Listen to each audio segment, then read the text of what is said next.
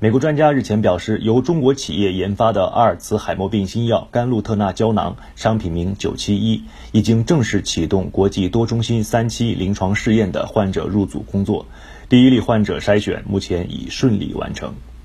二零二零年第十三届阿尔茨海默病临床试验大会四号至七号在线召开。开幕当天，美国克利夫兰医学中心教授、甘露特纳胶囊国际多中心三期临床试验方案主导设计者兼首席科学家杰弗里·卡明斯在会议上发言表示，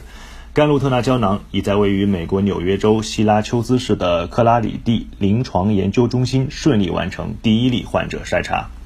据卡明斯介绍，入组患者将进行为期五十二周的多中心随机双盲双臂平行组安慰剂对照。单药疗法临床试验，在双盲期之后还将开展为期二十六周的开放试验。根据计划，未来六个月将招募五分之一的临床试验患者。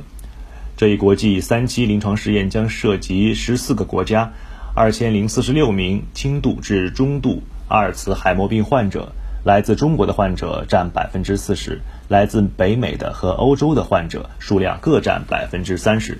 卡明斯说，相较于此前在中国开展的三期临床试验，此次国际临床试验设计将双盲试验周期从九个月延长到了十二个月，有助于进一步验证甘露特钠胶囊对于患者认知功能改善的药效持续性。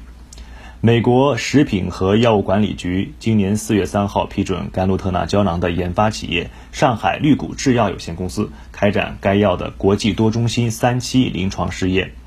甘露特钠胶囊在中国已完成三期临床试验，二零一九年在中国被有条件批准上市，用于治疗轻度至中度阿尔茨海默病患者。